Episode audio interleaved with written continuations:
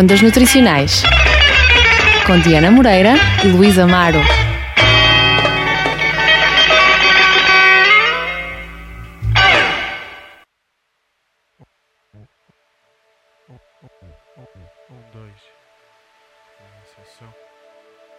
As canções que vamos apresentar têm uma ordem numérica que não obedeceu a nenhum critério especial, mas apenas a um sorteio. Teremos, portanto, canções de 1 a 12, além dos títulos respectivos, com o intuito também de estimular os nossos compositores e, simultaneamente, o aparecimento de novas melodias a emoção e a técnica pegar em canções e transformá-las. E em que é que vocês se inspiram para criar as vossas músicas? Desde o princípio que fomos bastante determinados. O principal é a gente encontrar uma, uma digamos, uma, uma unidade de expressão de sentimentos que eu consegui encontrar.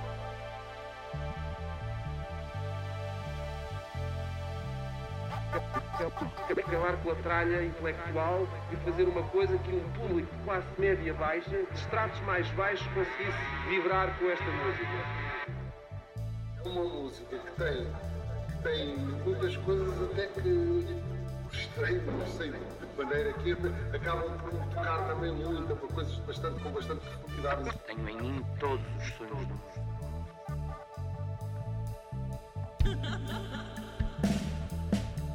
Acho que é bom que exista a fusão, mesmo em termos musicais. E acho que o caminho é mesmo esse. Portanto, não perdendo a própria identidade, porque isso não, não se perde, ao fim e ao cabo, mas existindo essa fusão, essa abertura. Ir à aventura, assim haja um mapa, um tesouro e uma canção. Debruçar-se sobre, sobre as origens, sobre o tradicional. A memória, a memória é a coisa mais jovem.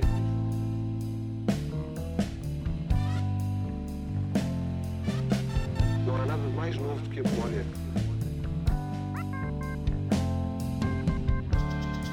Faz também parte da, da nossa filosofia de inovar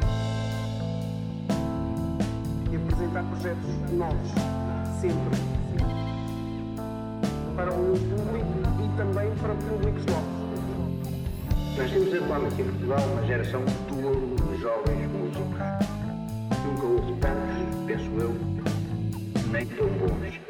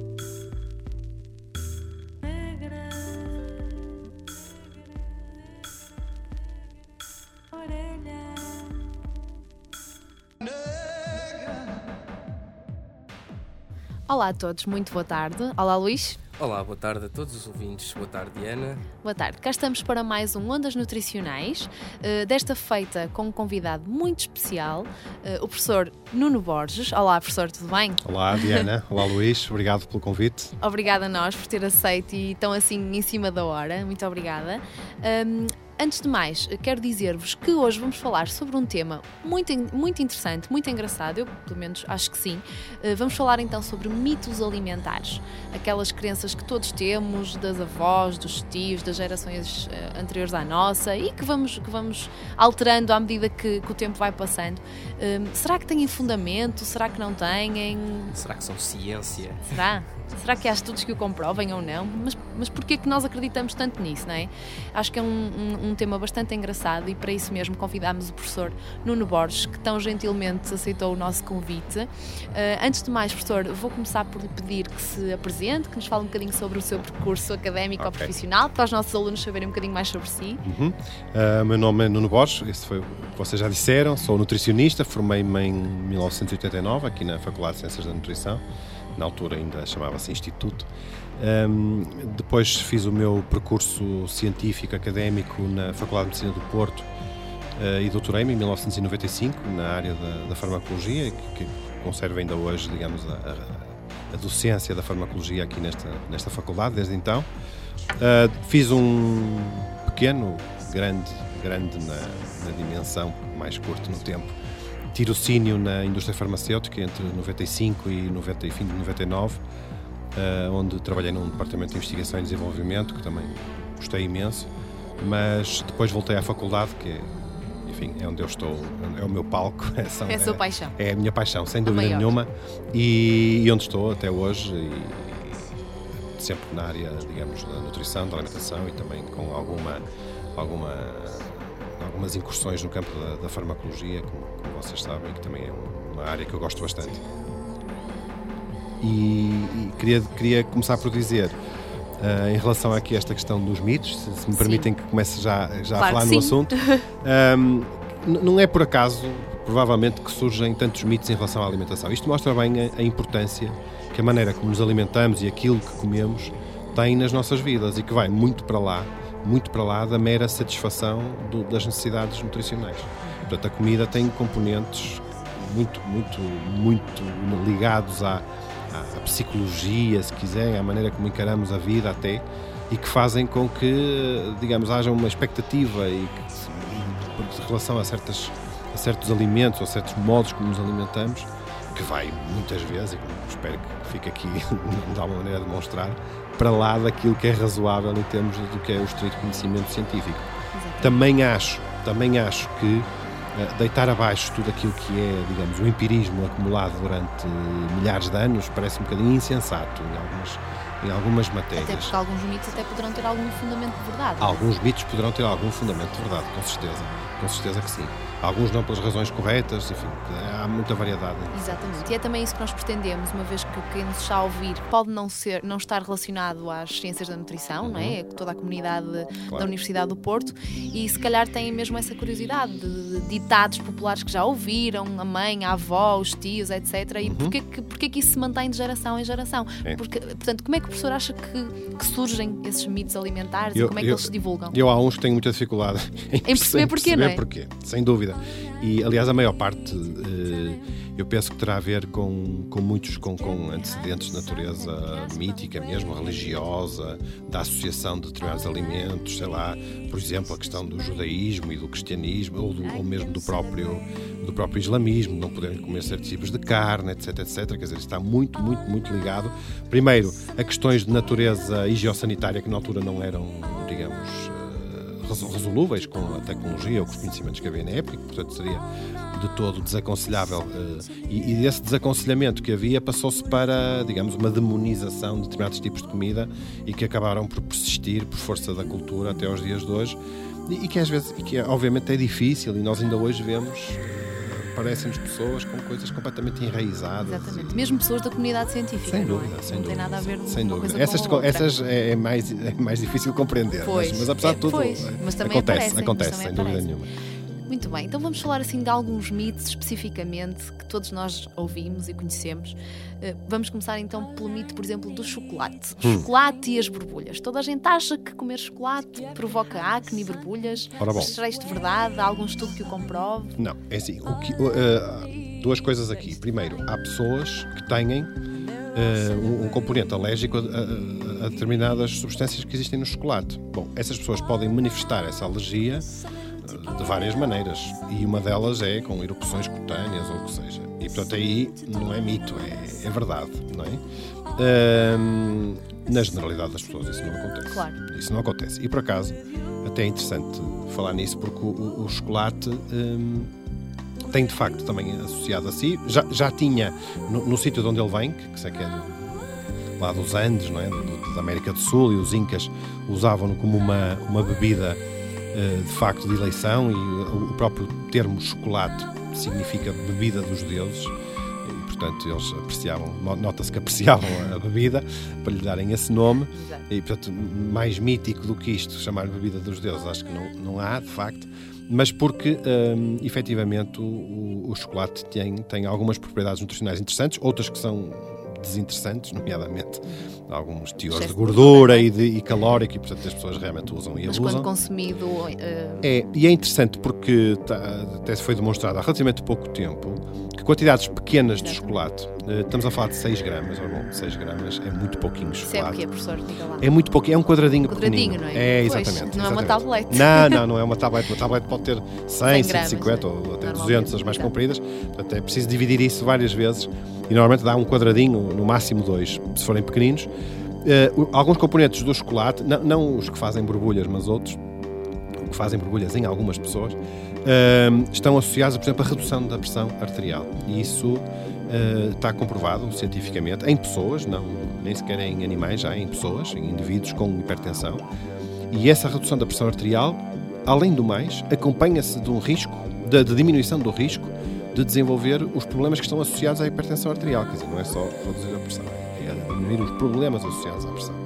O que é extremamente interessante, nomeadamente num país que tem uma percentagem desconhecida, mas elevadíssima, de hipertensos e que tem uma alta incidência, por exemplo, de acidentes vasculares cerebrais, etc. Mas neste caso estaremos a falar mais do chocolate preto, não é? Do chocolate preto, porque é o preto do chocolate que, que tem essas propriedades. Exatamente. Até porque Ana os outros são bem bem mais ricos em gordura e etc. é? Certo, certo. Nós da gordura então. nunca nos vemos livre, não é? Porque Claro, o próprio claro. cacau tem gordura, mas, mas quanto mais escuro, de certeza melhor. Melhor. E todos os testes foram feitos com chocolate preto, com o outro não. É mais próximo do original. Sem não é? dúvida. Portanto, fica aqui esclarecido que aquela relação direta que fazemos entre o chocolate e o aparecimento de borbulhas não é bem assim. Pode ser em algumas pessoas, mas não Poderá em todas. ser, mas não- em todas, exatamente. Exatamente. E depois depende da quantidade, que é uma coisa que eu Exatamente. acho que é bastante Se forem importante. só as 6 gramas, se calhar não Ah, faz de mal, certeza, não é? de certeza que na maior parte das pessoas não vai acontecer. Muito bem. E agora temos um ditado popular que já toda a gente deve ter ouvido também, que é laranja de manhã ouro, à tarde prata, à noite mata.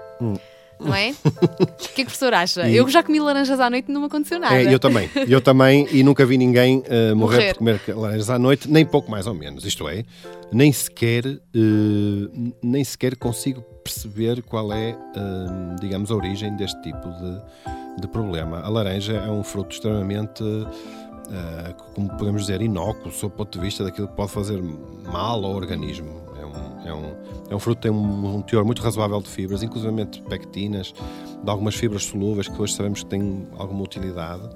E, portanto, não, não encontro nenhuma explicação eh, para, para isso. Eh, enfim, podemos. Esse, esse ditado podia nos levar para as profundezas daquilo que é a cronobiologia e É perceber. verdade. É porque é um perceber- mito bastante enraizado e há perceber- pessoas que se recusam mesmo a comer laranja à É, noite. perceber se o mesmo alimento eh, em diferentes alturas do dia tem exatamente o mesmo efeito. Achamos hoje em genérico que não, porque o organismo não é o mesmo de manhã ou à noite, ou à, ou à tarde ou à noite.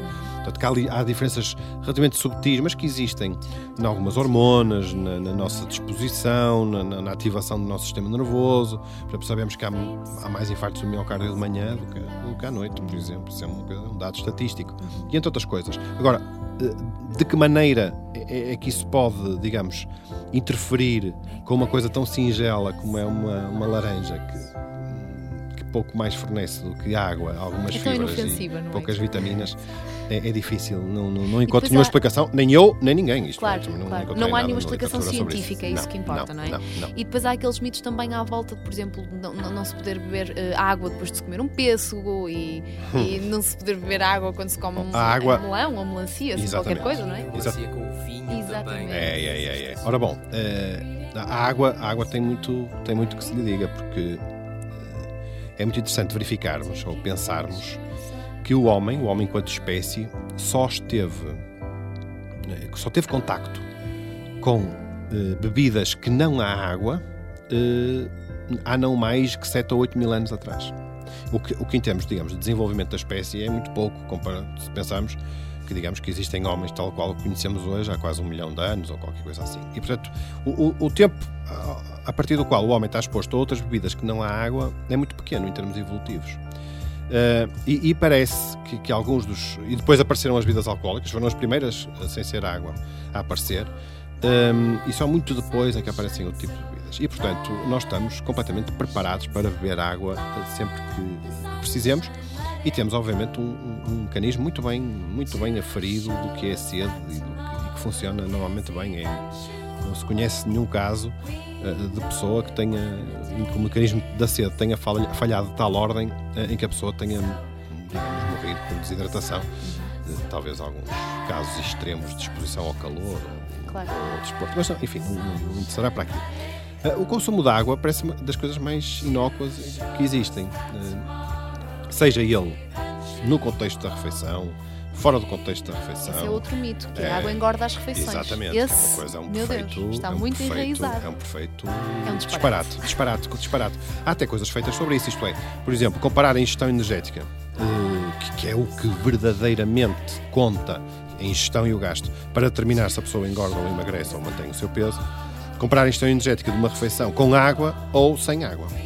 é? E tudo o que está feito, e há algumas coisas feitas, e eu tive oportunidade de, de rever essas coisas há pouco tempo, eh, mostra que não há nenhuma, nenhuma diferença entre as pessoas que bebem água à refeição ou que não bebem água à refeição, por um lado, e por outro, eh, as pessoas, eh, digamos, estudos mais curtos, em que num- numa determinada refeição, bebendo água, se vai ingerir mais ou menos. Não há nenhum efeito compensatório nem para um lado nem para o outro. O que há, e é uma coisa relativamente recente e até curiosa, é algum um, um ou outro estudo onde se mostra que beber água fora das refeições, vamos imaginar eh, com o estômago vazio, vamos dizer assim, de forma simples para as pessoas perceberem, que o consumo aí de uma quantidade razoável de água, estamos a falar um ou dois copos, eh, cerca de 250 a 500 mililitros, tem o condão de aumentar um bocadinho o gasto energético em repouso. Ou seja, até pode favorecer, eh, de algum Alguma modo, o balanço energético para aquelas pessoas que querem perder. não é? Isto, obviamente, não quer dizer que quem bebe água às refeições Claro. que engorda. Claro que é como um disparate. Até porque a água não tem completo. valor calórico nenhum, Nenhum, portanto não nenhum, poderia nenhum, engordar nenhum, em nenhum, qualquer nenhum, altura do dia. É, toda a gente já ouviu dizer ao, ao doutor até a água me engorda. Pois. É, o que é falso. Claro que se for água com açúcar e outras coisas, Estamos a engorda. falar de água ou chá sem açúcar. Sim, não, ou chá não é? sem açúcar, exatamente, exatamente. É uma bebida que, enfim, não, não lhe conhecemos. Não há limites. Não- limites há, mas os Claro. limites são impostos pela própria fisiologia da pessoa, portanto não, nunca corremos risco. Portanto, a água vem a ela em qualquer altura do dia, Certíssimo. fora ou dentro das refeições. Correto, corretíssimo. Muito boa. E, e fazendo a ponte também para as bebidas com gás. Hum. Há muito aquela ideia de que tudo que tem gás engorda. Por É. exemplo, e passando, passando a publicidade. Há muitas mães que acham que o Ice Tea não faz mal, então dão o Ice Tea aos meninos, porque o Ice Tea não tem gás, portanto não engorda. Oh, oh, o problema ali é o gás. Exatamente, ainda bem que, que, que perguntei isso, porque, porque de facto isso é, é, é- é um- nem sei se será um mito, é, é- pelo menos é um disparate. Ou seja, o gás, o gás em si, o gás carbónico, que é normalmente o, o gás que, é- que, que- que existe nas bebidas, carbon, por isso se chama até carbonatadas muitas vezes, eh, não tem qualquer valor eh, nutricional ou energético ou calórico. Ou seja, é, é totalmente irrelevante, parece, por exemplo, beber água sem gás ou água com gás. A água com gás não, não engorda, não, não- faz tanto quanto, tanto quanto sabemos como a água que não tenha gás. O que acontece é que muitas vezes eh, associamos as bebidas que- com gás ou carbonatadas a bebidas que também têm açúcar, é? os refrigerantes, normalmente.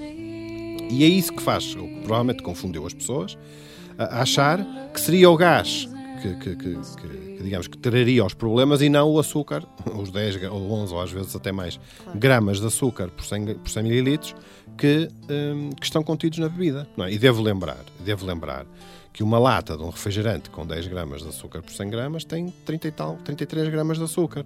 Se formos a traduzir, são 4 pacotes de 8 gramas. Uhum. 4 pacotes de açúcar daqueles que a gente põe no café. É? E se as pessoas pensarem que aquilo são 4 pacotes de açúcar, se calhar já pensam duas vezes. Tenha gás ou não tenha gás. É? O caso do, dos, dos chás gelados, para não pôr marcas, uh, dos chás gelados que não têm gás, não é? Uh, é realmente uma falsa questão, porque tá, o açúcar está lá na mesma. Ressalvo, ressalvo que, por acaso, normalmente os chás gelados têm um, bocado, um bocadinho menos de açúcar do que os outros refrigerantes. Uh, os outros terão cerca de 10, 11, o chá gelado andará por volta dos 7, 8. 7, uh, de qualquer forma, a diferença não é significativa. Não é não muito significativa gás, não é? e não tem nada a ver com o gás. Nada a ver com o gás. E, portanto, isso seria o absurdo, não é? De uma pessoa pegar um refrigerante com gás, tirar-lhe o gás e achar claro, que lhe teria tirado. Claro. Mas há muito as calorias teriam que... evaporado na atmosfera, o que obviamente não é verdade. Claro, não é? claro. Portanto, o gás não faz mal nenhum. Não, o gás não faz mal nenhum. Ah, podem haver pessoas, Diana, isso é outra questão, que as bebidas com gás façam aumentar algum sim, tipo sim. de sintomatologia digestiva, tipo refluxo ou qualquer coisa assim. Isso é possível e está, e está descrito. Agora, em relação ao balanço energético, ao facto de engordar ou não engordar, isso não tem qualquer sustentação. Claro. É mito puro e simples. Muito bem. E agora, continuando no, na, nas bebidas, hum. um, por exemplo, a cerveja. Há muito aquela, aquela velha história de se dizer ah, tu tens barriga de cerveja. Ok. Significa que bebes muita cerveja, tens uh... essa barriga assim muito saliente, sobretudo nos homens, não é? Isso certo. acontece muito. Certo. Quando se vê um homem com uma barriga um pouquinho mais proeminente. Mesmo que ele não beba cerveja Exatamente, nenhuma. é barriga claro. de cerveja. Porquê que se diz isso? Claro. Uh, não sei porque é que se diz. Uh, provavelmente, ou, ou, seja, vamos lá ver uma coisa. As pessoas que, além de. Que, que, têm, digamos, vamos imaginar homens, não é? Com um estilo de vida sedentário e, e aos quais adicionam uma, uma ingestão energética excessiva e o excessivo parte pode ser de facto da ingestão de bebidas alcoólicas parte, porque as bebidas alcoólicas têm um valor energético e, portanto, não, têm, entram nas contas da, do, do, do, do haver, não é? Portanto, claro. no, no, balanço, estão no, no, lado da balança que faz pesar e, portanto, é natural que, que, essas pessoas que, além do álcool, depois que o álcool vai mais um petisco e vai mais isto e vai mais aquilo, mais aquilo outro, que aumentem, digamos, a sua quantidade de gordura acumulada. E, normalmente, nos homens, hum, essa gordura tende a acumular-se na cavidade abdominal. É, é uma é uma característica mais típica dos homens e daí que se até se, se designe uh, genericamente a obesidade que, que, vai mais, digamos, para a parte torácica e abdominal como androide, ou seja, que tem ligado ao sexo masculino, e a obesidade que se deposita mais na região da anca e das coxas, etc., é como obesidade ginoide, ou seja, mais ligada típica das mulheres. Ao, no sexo feminino, típica das mulheres, exatamente, pelo menos das mulheres até determinada fase da vida, nomeadamente a menopausa, porque a partir daí a coisa pode mudar um bocadinho, por força também das alterações do ambiente hormonal. Uh, mas o que é certo é que até há alguns estudos, inclusive aqui feitos na Faculdade de Medicina do Porto, uh, sobre se o consumo de cerveja em relação a uma uma dieta isocalórica sem cerveja se favoreceria ou não a deposição de gordura abdominal e parece que isso não acontece. Uhum. Ou seja, quando nós associamos, resumindo e concluindo, quando nós associamos o consumo de bebidas alcoólicas a determinado estilo de vida que nos leva não só a beber as bebidas alcoólicas, como a, a outras, eh, vamos, vamos dizer, excessos, e, e, e, o consumo das bebidas alcoólicas pode também ser um excesso, e é em excesso em muitas pessoas em, em Portugal. Mas o que nós vemos, por exemplo, no indivíduo uh, francamente alcoólico, nem é, nem é a deposição de gordura abdominal. É até às vezes o contrário. Exatamente, é até uma desnutrição franca. Portanto, claro que isso é um exemplo extremo, mas que, que poderia servir de contraponto aqui a esta, esta teoria. Agora, também há uma coisa que é verdade. Também há uma coisa que é verdade e que não podemos esquecer. É que, uh, digamos, os nutrientes individualmente considerados, estamos a falar aqui de nutrientes energéticos, uh, uh, não, não têm todos o mesmo efeito sobre a deposição de gordura. e nós, por exemplo, sabemos que o álcool, por exemplo, e, e, e, sobretudo o açúcar, que depois vamos lá, para ir fazer a ponte para os refrigerantes, Exato. a pergunta anterior, eh, o álcool tende a aumentar, por exemplo, a gordura no fígado. Uhum. Não é por acaso que eh, para fazer foie gras se embebedam os gansos, não é? Porque é que para aquele fígado ficar muito Claro. gordinho e a pasta, o patê ficar mais, mais delicioso. Eh, Não é por acaso, portanto, isto acontece nos gansos e acontece nas pessoas. E até é uma marca, digamos, do, do- consumo elevado de álcool. Isso pode acontecer até numa pessoa que nunca bebeu e que tem um episódio agudo, não é? Que bebe assim bem durante uma noite. Se fôssemos examinar o Se fosse fígado- quando vamos examinar, fazer um tac àquele fígado no dia seguinte e ele está eh, cheio de gordura, que é um aspecto, é um aspecto interessante. Eh, interessante, menos para o indivíduo, Claro. não é? É interessante como achado. Ahm, e, e, portanto, isso pode acontecer. Portanto, a gordura, a deposição da gordura intrahepática, intravisceral, dentro da própria- do próprio tecido da víscera, sim. Agora, até que ponto é que isso pode, cronicamente, favorecer a deposição da, gordura já a nível de toda a cavidade abdominal? Eh, o mecanismo não está tão bem esclarecido e realmente epidemiologicamente não conseguimos correlacionar de maneira nenhuma o consumo de álcool com, eh, com isso. Mais, mais, eh, Diana, até permitia-me acrescentar o seguinte, Claro. já que estamos nesta onda. O consumo moderado, e, e- e o moderado tem um significado aqui muito preciso para as pessoas que nos estão a ouvir. Significa uma bebida eh, por dia para mulheres, duas bebidas por dia para homens. Este consumo moderado, uma bebida significa uma cerveja, um copo de vinho ou eh, uma- um 40 centilitros de uma bebida destilada, ou Espiritual. espiritual, exatamente, whisky, ou Vinho de Porto, gin, etc. o vinho de Porto um bocadinho mais porque tem menos álcool. O- este consumo regular diário acompanha-se, eh, estatisticamente, de melhores índices de saúde do que o não consumo. não é? Entre os quais, entre os quais, a incidência daqueles problemas que estão relacionados com eh, o, ser, o ter a barriga grande. E, portanto, até parece um contrassenso dizer isso. Agora, quando começamos a pensar naquilo que é a realidade em muitos sítios do nosso país, que é o consumo muito para lá disto de álcool, eh, pronto, a coisa pode mudar de figura ou muda de figura e depois os problemas até já transcendem muito, Claro. digamos, aquilo que é eh, o ter mais barriga ou menos barriga. Exatamente. Portanto, o que, fica, o que fica aqui a reter é que não tem a ver com a cerveja em si, mas Não. sim com o valor calórico das bebidas Não, alcoólicas não. no geral. é? Exatamente, exatamente. Que têm que ser incluídos quando fazemos uma, uma conta uma. Para o balanço energético, Exatamente. não é? E- E que muitas das vezes o que faz com que ganhemos aquela barriguinha é mais aquilo que se come, os petiscos. Eh, também, juntamente além de, cerveja, o não é? além de, Os além de, secos, os amendoim, etc. é, e, os- e a gordura e Claro. os, os fritos e isso Claro, tudo. mas é, de ressalvar que eh, bebidas alcoólicas em quantidades moderadas. moderadas e, e o que se sabe é moderado, muito moderado, Uhum. deste, deste nível, regular eh, e, e- espaçado, ou seja, e no contexto da refeição, Uhum, que é- também claro. parece que é muito importante. Ou seja, é completamente diferente, por exemplo, para uma mulher, eh, beber uma bebida todos os dias ao jantar, isto é diferente em termos de saúde, ou ao sábado beber sete bebidas. Não tem nada a ver em termos de saúde uma coisa com a outra. E, no entanto, somos a fazer uma média. Va- é igual, dará é? quase a mesma Exatamente. coisa, é? Claro, Exatamente. é muito interessante, muito interessante. E agora, mais uma, uma questão que eu, eu ouço isto muitas vezes, que é os alimentos in- integrais emagrecem. Os integrais, os light, tudo que leva esse rótulo, as pessoas têm a ideia que emagrece. Não há nada que emagreça. Hum. Não há nada que emagreça. pessoas, Ora, é? está. Como O que emagrece- Luís, está sempre a dizer isso. Quem emagrece são as pessoas. Quem emagrece são as pessoas, exatamente. O- o- as pessoas emagrecem estando vivas. Claro. É. Ou seja, as pessoas gastam permanentemente para viver. Não é? Claro. Estão, estão-se permanentemente a gastar energia. Uh, quando se mexem mais, gastam mais. Quando se mexem menos, gastam menos.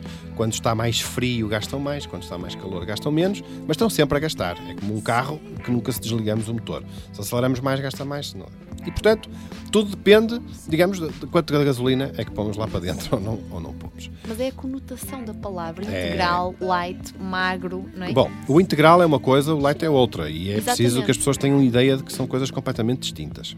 Quando falamos de um alimento integral, normalmente aplicámo-lo aos cereais, eh, ao grão do cereal. Estamos a fazer, estamos a, a diferenciar aquilo que é. eh, enfim, não vale a pena detalhar aqui muito sobre a anatomia do grão de cereal, mas apenas para percebermos que o grão tem uma espécie de uma casca e outras, e outras partes que não têm amido, que têm outros componentes que são essenciais depois ao germinar de uma nova planta, se quisermos. E depois tem, digamos, a substância de reserva, que é o amido, que é uma espécie de açúcar polimerizado e que a planta eh, tem para que, eh, digamos, para fornecer uma reserva energética para, para a planta poder crescer. Ora, nós quando fazemos pão branco, ou massa branca, ou arroz branco, ou cereais de pequeno almoço sem serem também branco, portanto, sendo brancos, o que nós temos é que só aproveitamos essa reserva, esse amido, e desperdiçamos tudo o resto. E portanto fica aquele pão muito branquinho, fica a massa alimentícia muito branquinha, fica o cereal de pequeno almoço muito branquinho. Ora, o que nós sabemos é que a inclusão dos outros elementos do grão, nomeadamente, que contém nomeadamente fibras e nomeadamente minerais e vitaminas, tornam o produto nutricionalmente muitíssimo mais interessante. Muitíssimo Mas mais não interessante. quer dizer que lhe reduzam o valor calórico. Nem pensar. Às vezes até aumenta. Em tese até aumentam. Exatamente. Porque muitas dessas sementes acrescentam um pouquinho de gordura que normalmente o cereal não integral não tem. E, portanto, acrescentam um pouco de valor energético. Podem acrescentar um pouco de valor energético, embora se reduza um pouco pelo aumento das fibras, às vezes acrescentam um claro. bocadinho de gordura. Portanto, o valor energético não é, não é a razão aqui.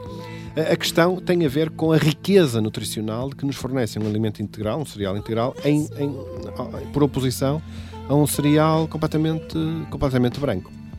Há depois outras questões mais complicadas a nível digamos, mais metabólico, e ainda há pouco saíram alguns dados interessantes sobre isso, e que tem a ver com o que, o que é que um pão branco ou um arroz branco fazem Uh, por exemplo, quando comemos a nossa glicose no sangue, como é que ela anda para cima e para baixo, não é? que tem a ver muito depois com a probabilidade de virmos a ter diabetes, por exemplo, uh, em relação a um pão integral, ou um arroz integral, ou uma massa integral. E aí também parece que, uh, ou seja, que o, o, próprio amido não se comporta da mesma maneira no nosso organismo, consoante vá sozinho ou vá acompanhado dos outros componentes do grão. Uhum. Portanto, até numa, numa numa alusão mais mítica, não, não, não separa o homem o que a natureza uniu, ou seja, é melhor deixar o grão exatamente como está. Claro que o pão branco é muito bonito e tem um valor uh, gastronómico interessante, mas para o dia a dia eu acho que as pessoas deviam preferir produtos integrais. Outra questão completamente diferente é um light, não é? Um produto light, até por. Uh, pela lei tem um, tem um significado. A lei diz que é um produto que tem que ter uma redução do valor energético, seja ele por via do açúcar adicionado, seja por via da gordura, em pelo menos 30%.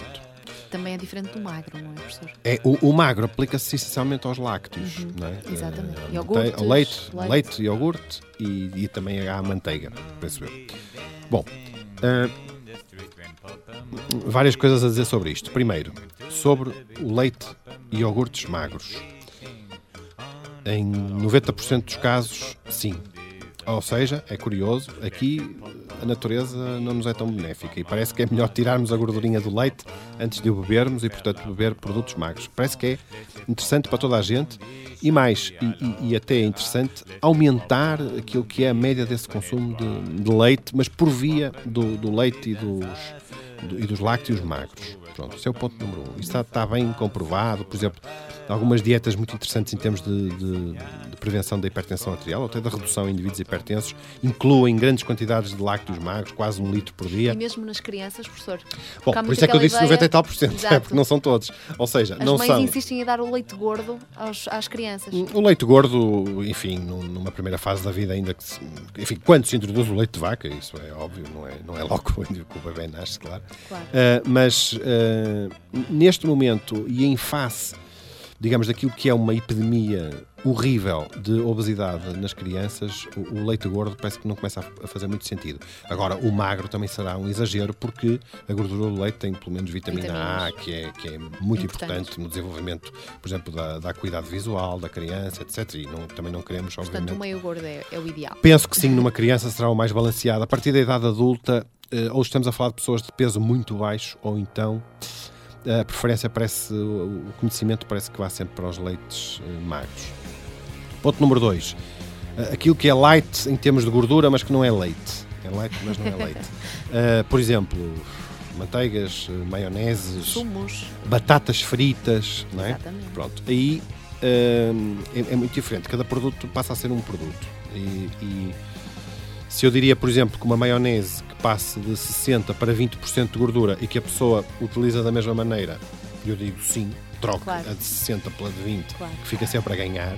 Mas, por exemplo, isso não, não, raramente acontece com manteiga. Na manteiga, eu trato, trato troco uma de 80% por uma de 60%, mas passa a pôr mais, uh, para mim é exatamente igual. Exatamente. E mais vale comer o produto genuíno, que sabe melhor, né, pelo menos do meu ponto de vista. Uh, isso é o primeiro, e é mais barato, ainda por cima. Exatamente. Uh, e é mais barato. o segundo aspecto, batatas fritas light ou sem ser light. a diferença não é muito significativa, na maior parte, pelo menos em Portugal e serão sempre batatas fritas, ou seja, um produto que além de alto teor de gordura e que pouco mais fornece em termos nutricionais, dá um pouquinho de vitamina C, mas também não, é, não seria por aí.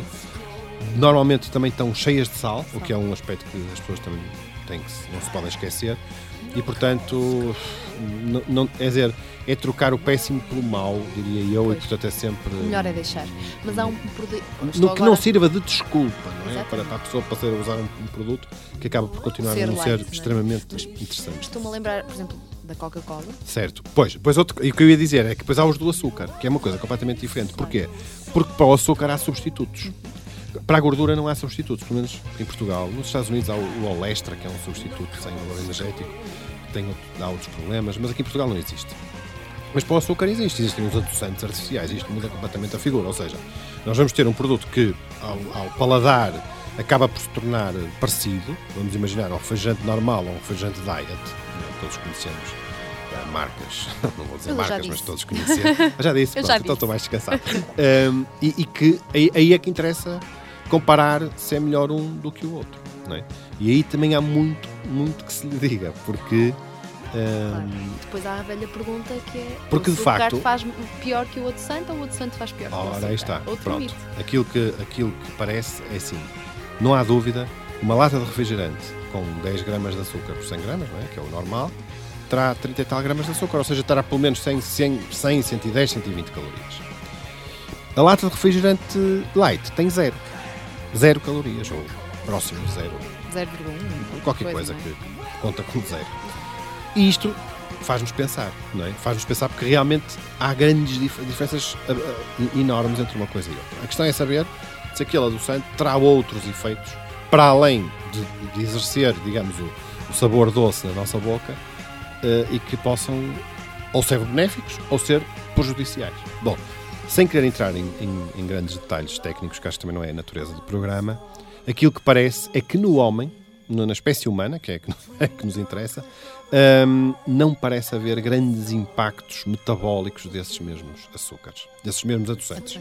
E, e, que, portanto, são relativamente tranquilos a sua a utilização e que, sendo bem explorada esta diferença entre aquilo que é o refrigerante normal e o diet, o light, o zero, uh, isso pode ser benéfico em termos da redução do valor energético. E não só. Não só porque eh, aquilo também que sabemos hoje é que o açúcar ingerido numa bebida assim sem mais nada, tem um efeito extremamente prejudicial ao nosso metabolismo. A nível hepático, do fígado, né? a nível do fígado, uh, a nível das glicemias e a longo prazo parece que a outros níveis, hipertensão arterial, ácido úrico, probabilidade de vir a ter diabetes, etc. etc. Uh, nós hoje olhamos para as bebidas, para os refrigerantes como veneno. Qualquer coisa como um, dos maus da fita. Hoje é assim, e é assim que devemos, que devemos encará-los. E, portanto, esta substituição, ainda que possamos eventualmente perceber poderá ter algumas coisas não inócuas, não totalmente inócuas, não, não percebemos hoje ainda bem a extensão disso, uh, a priori parece-nos favorável. Ressalto algumas exceções. Primeiro, grávidas.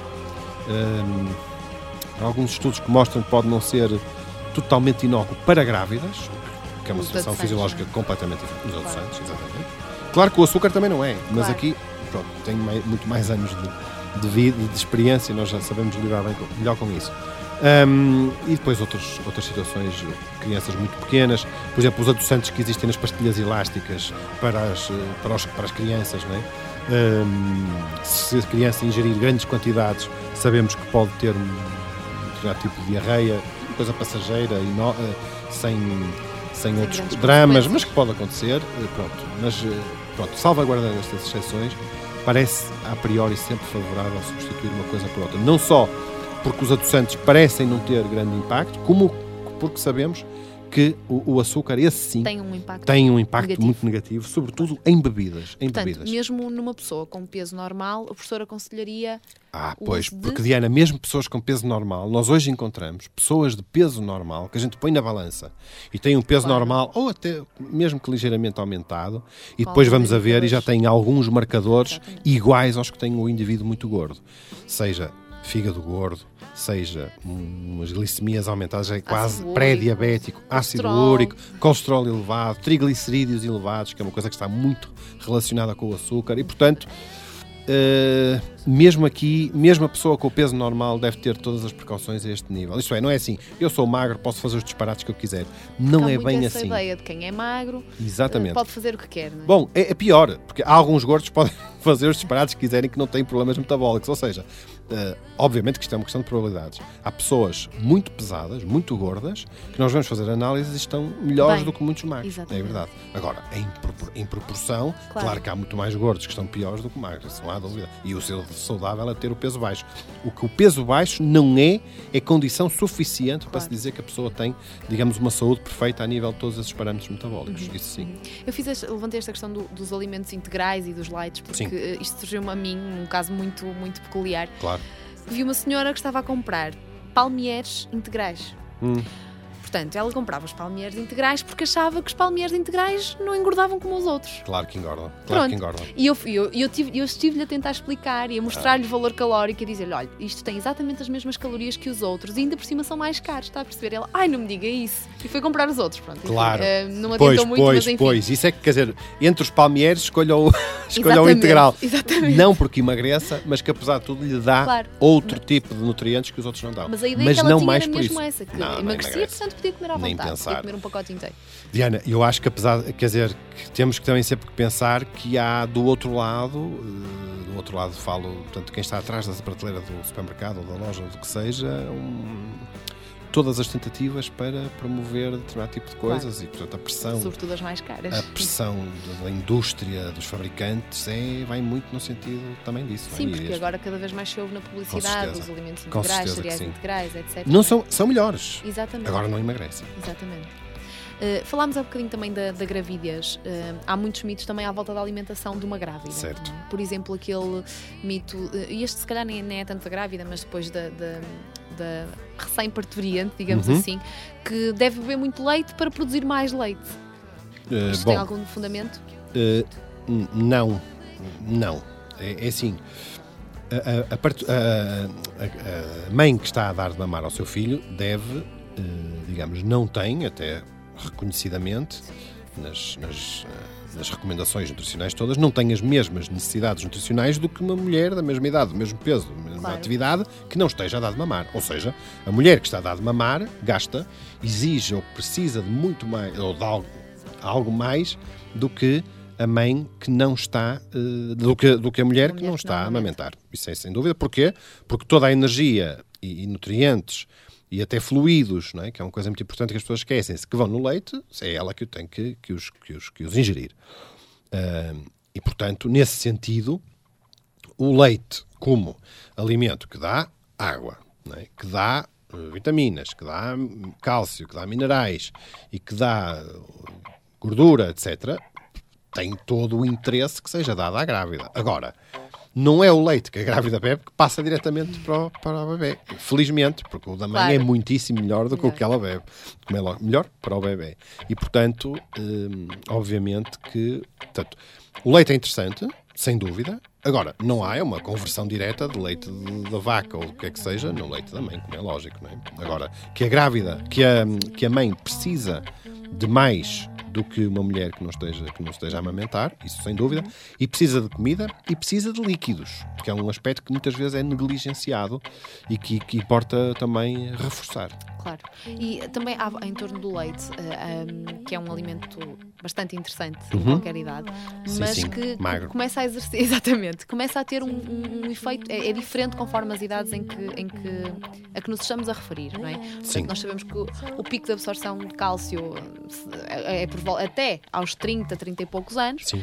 Só que há muito aquela ideia de que nós insistimos eh, com o consumo de leite nos mais velhos, nos adultos, ou mesmo na- na- em, idade, em idade já mais eh, avançada, passada por causa do cálcio. E não é tanto esse. É, é claro que é por causa do cálcio, mas nesse, nessas idades já tem mais a ver para que não gastemos as nossas reservas de cálcio e não, não tanto para. Bom, é, é certo. O, o leite é, é, hoje visto como um fornecedor de eleição de cálcio, que é, digamos, é das, dos nutrientes principais que nos é veiculado pelo leite. Um, o, o, o nosso nós temos reservas muito abundantes de cálcio, porque temos os ossos cheios de cálcio, e, e, nós vamos formando o osso durante a nossa vida até essa idade, que a Diana referiu muito bem, cerca dos 30 anos de idade. A partir daí, a nossa natureza faz com que depois o osso vá, se vá perdendo massa óssea progressivamente ao longo da idade. Essa perda é mais ou menos constante, não a conseguimos uh, impedir. Uhum.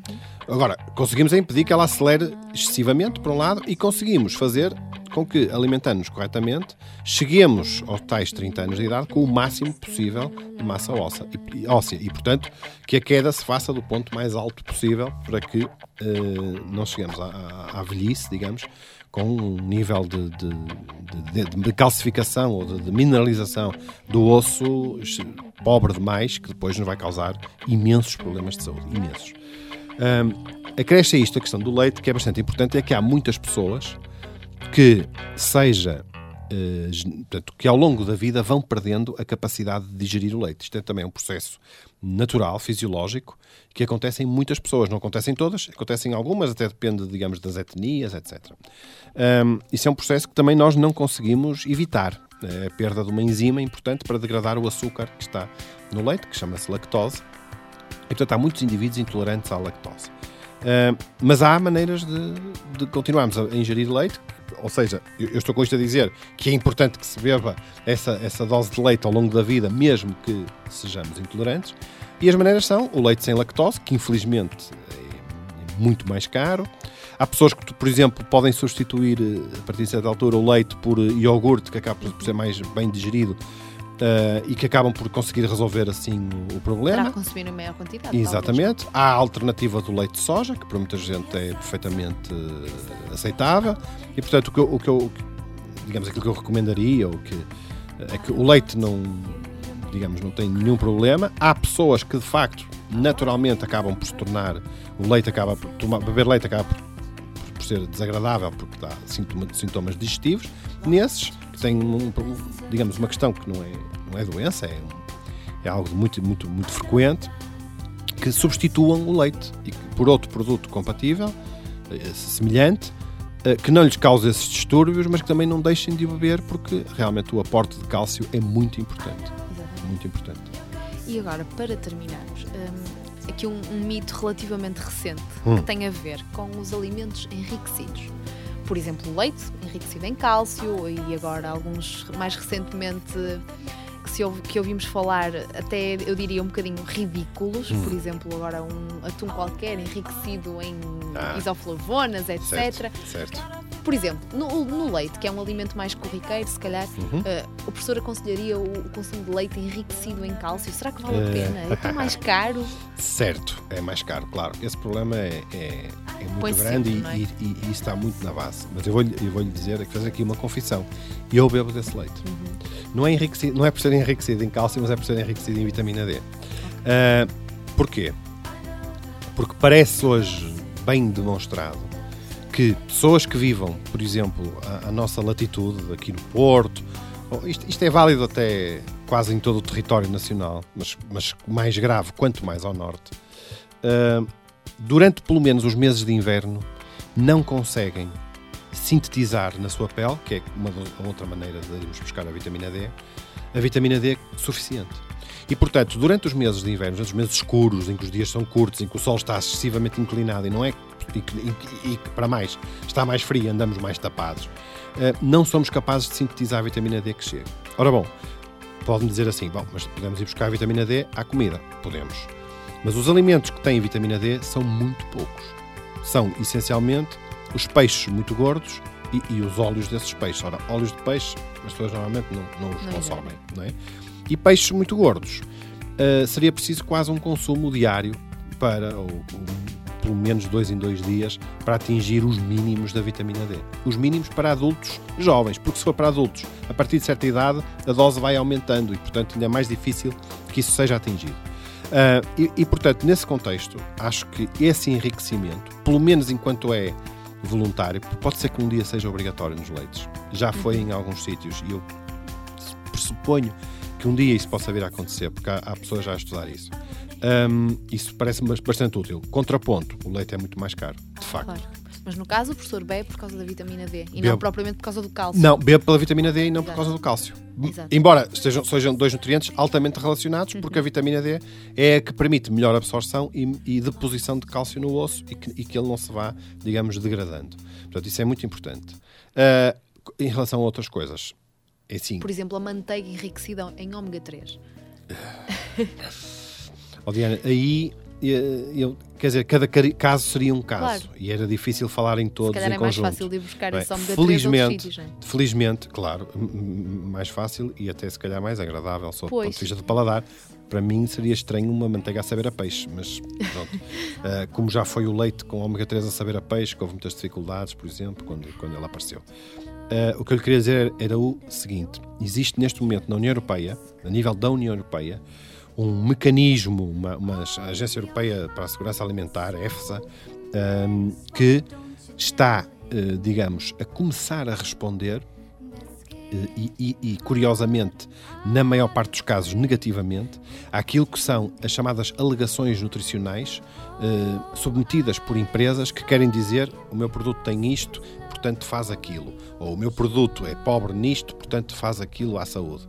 Bom, esses, essa, essa, esse tipo de alegações de saúde, assim designados, que estiveram durante muitos anos um bocadinho ao Deus dará, em que tudo era permitido ou nada era permitido e, portanto, tudo se permitia, ficaram neste momento enquadrados debaixo de um, de um chapéu legislativo muito mais rígido, muito mais sujeito àquilo que deve ser, que é a avaliação científica por cientistas, digamos, e essa, essa, esse crivo, se quiser, tem sido. Uh, quase uso o termo, devastador para, para as empresas. Algumas têm conseguido prová-lo, aquelas em que, uh, digamos, isso foi possível, outras não.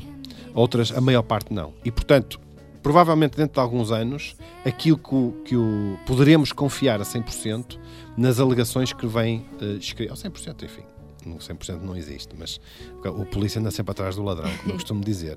Mas mesmo assim, Uh, poderemos ter muito mais confiança naquilo que são as alegações de saúde que estão, uh, quer no próprio rótulo, quer em publicidades acessórias, na televisão ou até no meio de excelência que é o rádio, ehm, que, possam, que, possam, que possamos ouvir, podemos confiar muito mais. Eu espero que esse dia eh, esteja próximo aqui na União Europeia, pelo menos, e acho que sim, claro, e acho que está mais próximo. Para que sejamos todos consumidores informados Exatamente. E, e sensatos. Ou pelo menos não desinformados, que é, já não é mau. Claro, e não, não, e não gastarmos dinheiro à toa. Porque... Sem mitos, sem mitos. Exatamente. Bem, acho que esclarecemos aqui muitos mitos e acho que, pelo menos, foi, foi bastante útil este, esta, esta estas declarações aqui do professor Nuno Borges realmente ajudou imenso, sobretudo para quem não é das ciências da nutrição uhum. e que realmente fica com isto na cabeça e não sabe bem porquê. Uh, agradeço imenso o Olha, facto do professor ter vindo. é um Muito obrigada. É um Obrigadíssimo. Fica, obrigado. fica já aqui avisado que uh, as músicas que nós vamos passar são todas da escolha do professor Nuno Borges, que tem um excelente gosto musical. Uh, é verdade, é verdade. e acho que ficamos por aqui. O que é que tu achas, Luís? Eu penso que sim, podemos ficar por aqui. Uh, só mais uma coisa que eu gostava de avisar: já existe cartaz para a noite de beneficência da Associação de Estudantes da Faculdade de Nutrição, no dia 9 de dezembro, com um grupo de fados do Orfeão, Tuna de Engenharia da Universidade do Porto, Tuna Feminina de Engenharia da Universidade do Porto e muitas mais. O cartaz sai hoje, uh, saiu hoje. Uh, e esperamos que para a semana, dia 9 de novembro, tenhamos uma noite animadíssima e, acima de tudo, para ajudar uma instituição que bem precisa. Muito bem, se quiserem mais informações no site da Associação de Estudantes da Faculdade de Ciências da Nutrição, uh, deve lá estar tudo. Tudo, tudo é? que necessitarem para, para comparecer ao, ao evento, que claro. se quer cheio e alegre. Esperemos que sim. Esperemos que sim. Bem, ficamos por aqui. Ficamos certo? por aqui. Até à próxima e muito obrigada. Até à próxima e ficamos com a seleção musical do professor Nuno Borges. Até à próxima.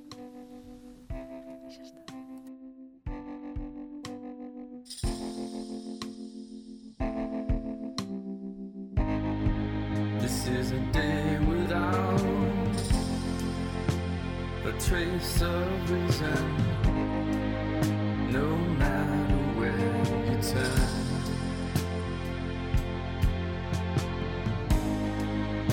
And the walls will fall